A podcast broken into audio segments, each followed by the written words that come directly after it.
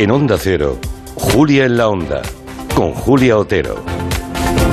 A punto de empezar la sexta lección magistral del doctor Carlos López Otín, catedrático de bioquímica de la Universidad de Oviedo y uno de nuestros mejores científicos. Eh, ¿Cómo estás, Carlos? Buenas tardes. Muy buenas tardes. Contento de seguir con vosotros. Hoy vamos a hablar de las enfermedades que nos roban, como decía ah, el doctor López Otín la semana pasada, nos roban el, pasado, el presente y el futuro, ¿no? Afecciones como el síndrome de la bella durmiente. Desde que lo ha anunciado Carlos, un oyente ya nos ha dicho que su ahijado acaba de ser diagnosticado con ese síndrome de bella durmiente, ¿no? Mm. Ah, también vamos a hablar de casos de memoria excesiva que esto yo nunca lo había oído hablar, me parece hmm. interesantísimo, y, y, hmm. que nos parece mm, que no es un drama como el Alzheimer, y puede serlo, ¿no? Eh, también muy grande. Hmm. Yo creo que antes de empezar quiero recordar a los oyentes que si quieren dejarnos alguna pregunta, alguna reflexión en voz alta a través del WhatsApp para el doctor López Otín, lo pueden hacer en 638 442 081 y así lo ponemos después, antes de que se marche y, miramos de, responder. Y si tienen interés en tomárselo más tranquilamente y le quieren enviar un correo, recuerden que también nos ha ofrecido muy generosamente un correo propio solo para los oyentes de este programa. Tomen ustedes las iniciales de El sueño del tiempo, ESDT, gelo.gmail.com y ahí pues nuestro catedrático de bioquímica pues va respondiendo uno a uno a todos los oyentes. Bueno, creo que para empezar, Carlos, deberíamos hacer un poco de repasito, ¿no? Muy rápido de lo que aprendimos eh, la, última masterclass el lunes pasado. Bueno, pues básicamente lo que hablamos es de los defectos y alteraciones en los relojes biológicos, que son los cronómetros que nos ayudan a sintonizar nuestro tiempo de la vida diaria con el tiempo del mundo. Después hablamos de los disruptores circadianos, que es todo aquello que confunde a los relojes y provoca cambios en los patrones del sueño, que a su vez contribuyen al desarrollo de numerosas enfermedades. Y finalmente, consideramos que aunque estos desajustes moleculares son discretos, acaban por convertirse en, una catástrofe para el organismo. Pero también hay otras enfermedades del tiempo que van mucho más allá de, que, de, la idea de medir el tiempo, que es lo que hacen nuestros relojes. Es, son las enfermedades que surgen de eh, defectos, problemas, desajustes en nuestra manera de percibir el tiempo, no en medirlo.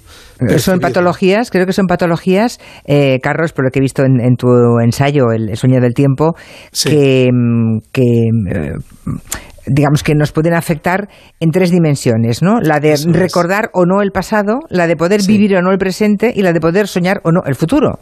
O sea, estamos hablando de enfermedades algunas muy raras que yo nunca había oído hablar o que de las que sabía casi nada, ¿eh? Ya, esto me ayudará a volver a, enfatizar el problema de las enfermedades minoritarias. Efectivamente, percibimos el tiempo en tres dimensiones, pasado, presente y futuro.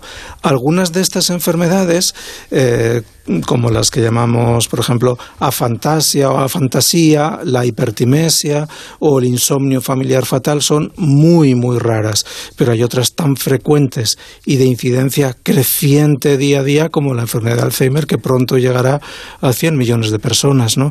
Y esta, esto, eh, estas enfermedades son las que eh, son problemas de percibir el tiempo y de ordenarlo, sentirlo y sufrirlo, porque recordad que el cerebro piensa la vida y sueña el tiempo. Luego, cualquier enfermedad neurodegenerativa va a tener la capacidad de robarnos la vida y acabar con los sueños del tiempo. Supongo que las enfermedades del tiempo eh, están todas relacionadas con las alteraciones en la memoria, ¿no? por, por exceso o por defecto. Eh, eh, pues, es, cierto, ese es un punto fundamental. ¿eh? Bueno, enfermedades del tiempo, de, percibir el tiempo, de medir el tiempo en los relojes, de, percibirlo fundamentalmente en la memoria, aunque hay también muchas relaciones entre ellas. si tuviéramos que hablar de, de, si hay algo común de verdad, pues es lo que diríamos, ¿no? ya sea por alteraciones funcionales en el cerebro, daños físicos, desgaste por uso, infecciones o mutaciones en las células, el cerebro se desentiende completamente de su labor constructora del tiempo biológico y nos sumerge en, en confusión, en la confusión de un mundo muy íntimo, particular, sin pasado y, y sin futuro.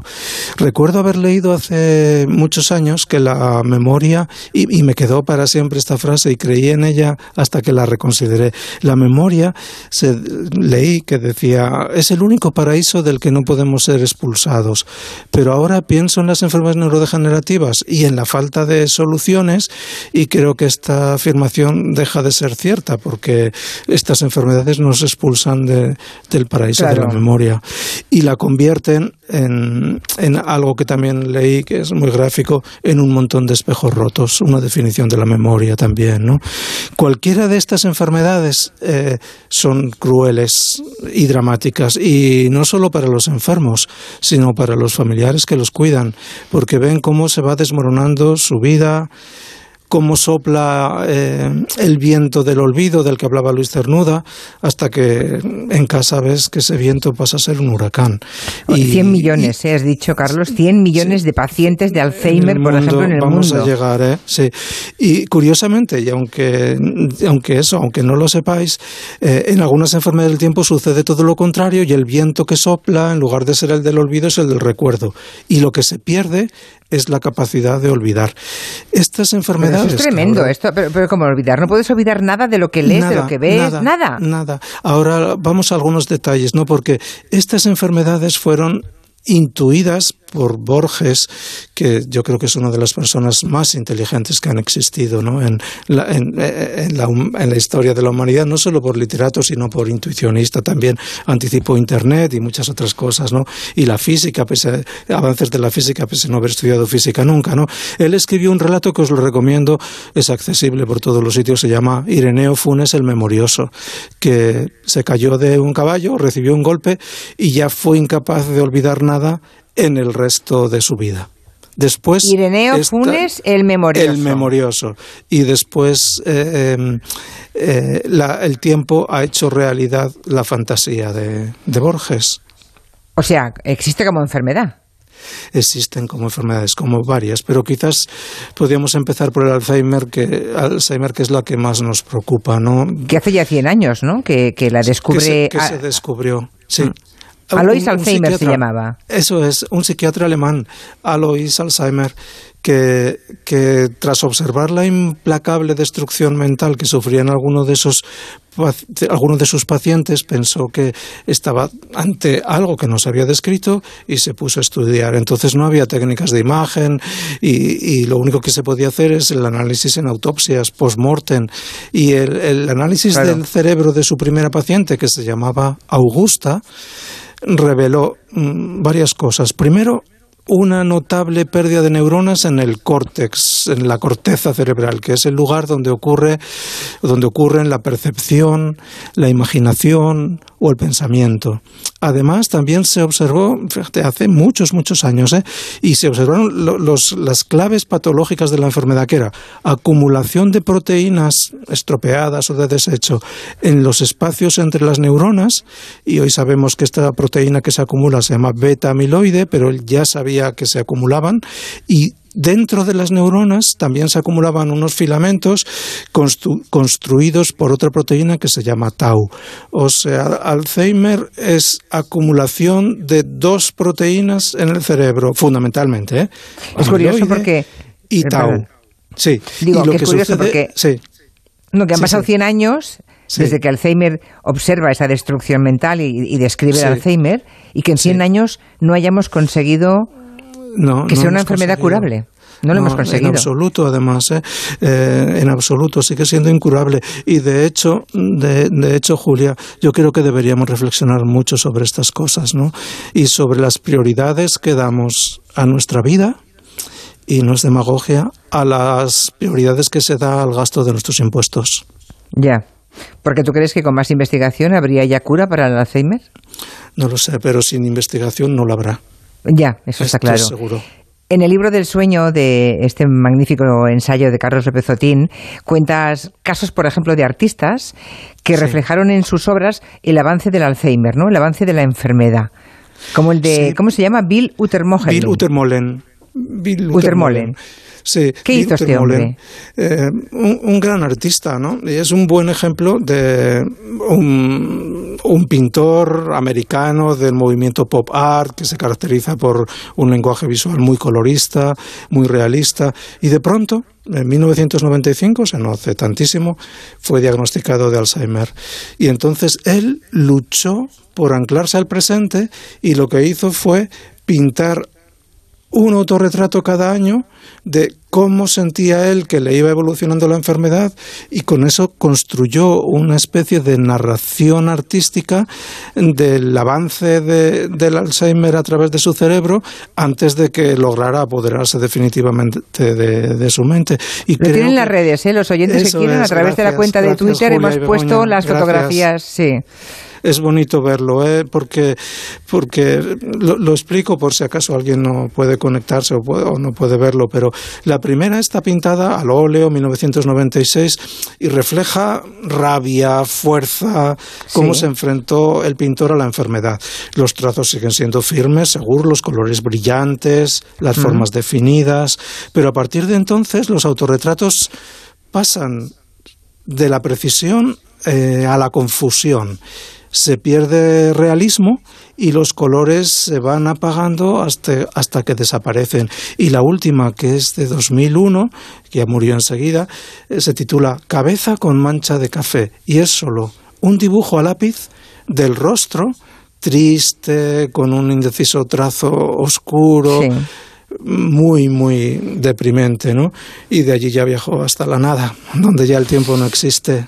Es un buen ejemplo, Julia, y todos, porque nos Es doloroso, ¿eh? Por eso las ver mentes más la progresión. no se libran tampoco de las enfermedades. No. Por cierto, que hay, una, hay un porcentaje, creo que se debe, nos decías el otro día, a, mutaciones en genes que hemos heredado de nuestros padres, pero en general el Alzheimer podemos decir, aunque suena un poco, em, que es el desgaste de nuestras células a base de mucho uso. Sí, nos suena lo que es, esa es la, realidad. Es así, ¿no? ¿eh? Es así, como vivimos mucho más, pues tenemos más oportunidades de desgastarnos, ¿no? Pero del en España puede haber 800.000 casos aproximadamente, ¿no? Que es muchísimo también, ¿eh? O sea, pensamos, es decir, pronto habrá un millón de personas con Alzheimer en España, es una barbaridad, ¿no? Hmm. Eh, un pequeño porcentaje responde a factores hereditarios. Mutaciones en genes, fundamentalmente tres, bien definidos. Puede haber algunos más, pero estos tres dan cuenta de casi todos los casos hereditarios o de muchos. Los genes se llaman APP, que es el de la proteína estamiloide, PSEN1 y PSEN2, que es la proteína presenilina 1 y presenilina 2 de senilina, senectud. Bueno, el ejemplo más característico de estos casos hereditarios eh, está en Colombia y de hecho estos estudios de casos hereditarios de enfermedades muy comunes nos sirven para aprender extraordinariamente. Allí en Colombia, en un lugar que se llama Yarumal, hay 5.000 personas que han padecido, padecen o padecerán una forma hereditaria y precoz de la enfermedad de Alzheimer. En este caso, la maldición, que es así como lo llaman ellos, ¿eh? fíjate si saben bien lo que representa, ¿no? está causada por una mutación en uno de estos tres genes, en la presenilina 1, y se viene transmitiendo con herencia dominante, o sea que mm, si nuestros padres, si uno de nuestros progenitores la tiene, tenemos el 50% de probabilidades de tenerla. Es muchísimo, ¿eh? Por eso se va transmitiendo tanto. Y es una herencia que se viene transmitiendo desde los lejanos tiempos en los que los primeros españoles establecieron la región. O sea que por estudios genéticos se ha podido trazar cuándo y con quién empezó esta enfermedad. Pero que todo el mundo, que nadie corra a hacerse ninguna prueba que no tiene sentido así por las buenas, eh, o que digan que me hagan un análisis genético, calma. La inmensa mayoría de ¿eh? los casos de Alzheimer surgen, como decías, Julia, del desgaste de nuestras células por efecto del, del uso. De manera que el paso del tiempo disminuye sobre todo la eficiencia de nuestros mecanismos de limpieza. Se acumulan agregados, mm, basura, proteínas indeseadas, mal plegadas, confusas, estropeadas, em, y estas a su vez generan respuestas inflamatorias crónicas. Es ahí algo malo que molesta, se monta una respuesta inflamatoria, no sirve para eliminarlo, entonces se envían señales bioquímicas para ver qué pasa allí, que hay una herida crónica y al final lo que sucede es que conduce todo este caos a la muerte masiva de las neuronas, de las neuronas y, al deterioro, cognitivo. ¿no? Y ante ese dilema eh, ético... solo, solo un segundo para que nos quede también decir que las enfermedades neurodegenerativas son en realidad enfermedades del tiempo causadas por el tiempo. Vivimos más, enfermamos más. Luego, otro dilema para pensar mm, si queremos vivir mucho o queremos vivir mejor mucho o mejor. yo creo que queremos vivir mucho y mejor. Eh, a veces tenemos ciertas limitaciones. Exacto, hay ciertas limitaciones.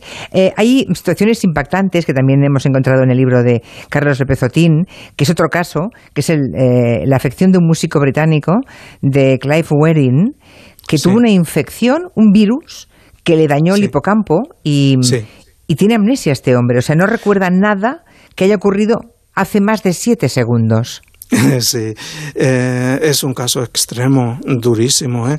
porque él lleva, eh, director de orquesta, lleva una vida tan tranquila, tiene una infección de un virus y mm, le daña el hipocampo y sufre una amnesia tan profunda que ese es el límite de, de su viaje atrás en el tiempo. Cuando llega al final de una frase, él vive, tiene más de 80 años, no le ha, no le ha cortado la vida, pero eh, cuando llega al final de una frase ya ha olvidado cómo comenzaba. Mm, yo pienso que es un, ah. ahorista que está instalado siempre en un presente que es tan breve, tan breve que no llega ni a esos cinco minutos que decía el gran Mario Benedetti. Es que además, supongo, Carlos. Sí, bueno, decía Mario Benedetti, cinco minutos son suficientes para soñar una vida, no le da tiempo. Víctor Jara, el gran chileno, mm, muy, mítico en nuestra generación, eh, seguro que a ti también te trae recuerdos, con su canción de Te recuerdo Amanda, decía, la vida es eterna en cinco minutos. Nada, Clive Wedding, imposible, ¿no? Para él la eternidad es mucho, mucho más breve. Pero es que además en, su caso, en su caso ni siquiera hay tiempo para para contarle qué le está ocurriendo. Eso es nada. No hay tiempo para contarle lo que le pasa. No, no sabe lo que le pasa, ¿no? Un diario, y él llevaba un diario y al final se iba apuntando solo, al final dejó de apuntar porque no tenía nada más que apuntar. Lo único que apuntaba era estoy vivo, estoy vivo, estoy vivo. Oh. Eso era su esto. Muy importante, si te parece, creo que es muy, muy importante que hablemos un segundo de la posibilidad de diagnosticar con antelación enfermedades neurodegenerativas. Eh, porque, porque yo creo que en esto hay mucha confusión, ¿no? Eh, y, y creo que podemos hacer una labor educativa en este sentido.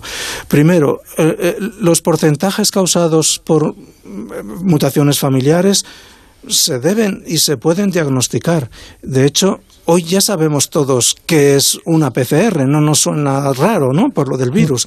Pues un simple análisis por PCR puede ser suficiente para diagnosticar en una familia quién tiene o quién no tiene una mutación que ya se sabe que en esa familia existe. Otra cosa, como anticipabas antes, es el dilema ético que si queremos saber, claro, queremos o no queremos saber. Queremos o no queremos saber el diagnóstico precoz de enfermedades para las que no hay soluciones claras. Y aquí hay que poner por encima de todo la libertad individual. Pero imagínate que quieres tener hijos y que en tu familia hay un, un cáncer, un, un, gen que causa cáncer hereditario o un gen que causa, un gen que causa Alzheimer hereditario. En este caso, aunque muchos lo desconocen, incluso muchos profesionales, lo digo porque yo pregunto a mis alumnos, eh, antes de hablar, digo, ¿cuántos creéis que se puede hacer selección de embriones en España? Y bueno, la inmensa mayoría dicen, no, ¿cómo se va a poder seleccionar los embriones? Esto es falto de ética completamente, ¿no? Puede sonar intolerable a algunos, pero es absolutamente legal en nuestro país, bajo riguroso control de un comité de ética, para evitar que se transmita un defecto ya conocido que causa una grave o gravísima enfermedad y que así no se transmita a los descendientes. Yo he visto mucha vida regalada en familias que habían tenido hijos con enfermedades muy graves, han querido tener más hijos, han entrado en un programa de selección de embriones y han nacido unos hijos perfectamente sanos, ¿no? Además de estos marcadores, de los casos genéticos, hay algo que todavía no está resuelto, ¿no? Son los marcadores de predisposición, ¿no? Porque ya digo que los casos de Alzheimer familiar son muy pocos, pero los otros son muchos. Luego deberíamos intentar y es un objetivo fundamental. Buscar marcadores celulares, bioquímicos, moleculares, pruebas de imagen, genéticos, que nos ayuden a anticiparnos. Hay un marcador que se llama APOE4 que funciona bastante bien. O sea, las personas que tienen este marcador, dos copias de este marcador, tienen un riesgo mayor, eso está bien establecido, pero insisto que las medidas a tomar no son óptimas todavía. En cualquier caso, Mm, por, Sigue siendo incurable, pero seguramente. Prefiero saber. Ese es mi punto de vista. Siempre creo que es mejor el conocimiento que la ignorancia. Siempre. Sí, estoy contigo. Estoy contigo, pero cada uno es libre de escoger, ¿no? claro, como decíamos. Y no olvidemos que enfermedades gravísimas se puede acabar con ellas por consejo genético. El mejor consejo que se puede dar a una familia o a un individuo es un consejo genético. No conozco otro consejo mejor. Y respecto a las enfermedades muy raras, eh, pues también me, proporcionas una ventana importantísima con tu programa para decir que afectan a muy pocas personas, pero tienen una doble mala suerte, una enfermedad grave o muy grave y tan minoritaria que no le importa a nadie, excepto a ellos, a la familia. Qué terrible. Y esto me gustaría decir que, las, que a partir del próximo lunes hablaremos ya de, de, las claves de la longevidad y los elixires de la longevidad. La solidaridad y el altruismo está científicamente demostrado que son excelentes elixires de longevidad y de bienestar emocional.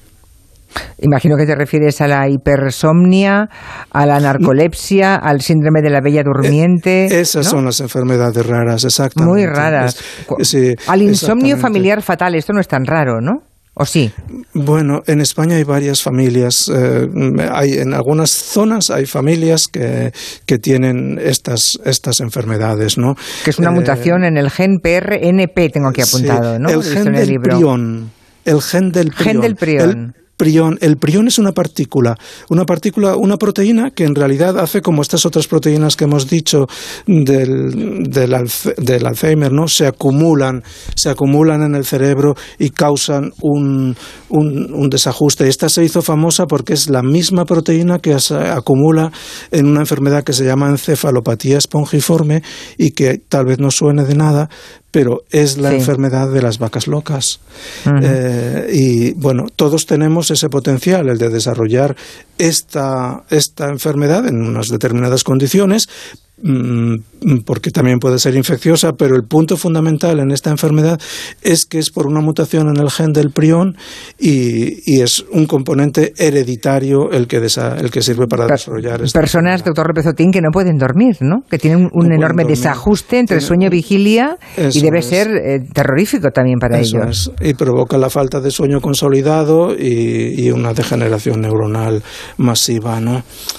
Bueno, y Luego están los que eh, duermen mucho, ¿no? Eh, lo que, nos decía un oyente cuando anuncié el tema, me hablaba del síndrome de la bella durmiente también. Sí, hay tres síndromes muy claros en este sentido. La hipersomnia, que es pues, sueño constante, involuntario, extremo durante el día. La narcolepsia, que esta también es más conocida, está causada por la deficiencia de unas hormonas que se llaman hipocretinas y que eh, participan en mantenernos alerta. Y finalmente, este síndrome de la bella durmiente, que el nombre oficial es el síndrome de Klein-Levin, que está asociado a, daños en neuronas hipotalámicas. Y este, pues se llama así el síndrome de la bella durmiente porque eh, deriva del cuento tradicional, este de la historia de una bella joven que se pincha con una aguja y desde entonces queda durmiendo hasta que aparece el nombre de su vida y la despierta de un beso, ¿no? Mm, desde luego este síndrome tiene mucho menos glamour que este, que este romántico relato. Eh, es bueno, pues eh, consiste en dormir durante largos periodos que pueden ser semanas enteras, ¿no? Y cuando se despiertan manifiestan parece que como que no ha pasado nada, ¿no? Pero una gran desorientación temporal. Pues seguiremos. estamos acabando, si te parece bien, podríamos acabar, empezar el próximo día haciendo un pequeño repaso de estos memoriosos excesivos, ¿no? que algunos son extraordinarios y que, y que son desde eh, un, matemático que memoriza 22 dígitos del número pi. Y después pasaremos a hablar de eh, el resumen de todo lo que hemos visto y nos preguntaremos, ¿es posible dominar el tiempo? Muchísimas gracias. Pues con esa pregunta empezamos la próxima semana. Carlos Pezotín, gracias, profesor. Gracias, gracias. Hasta la semana que viene. Hasta la semana que viene.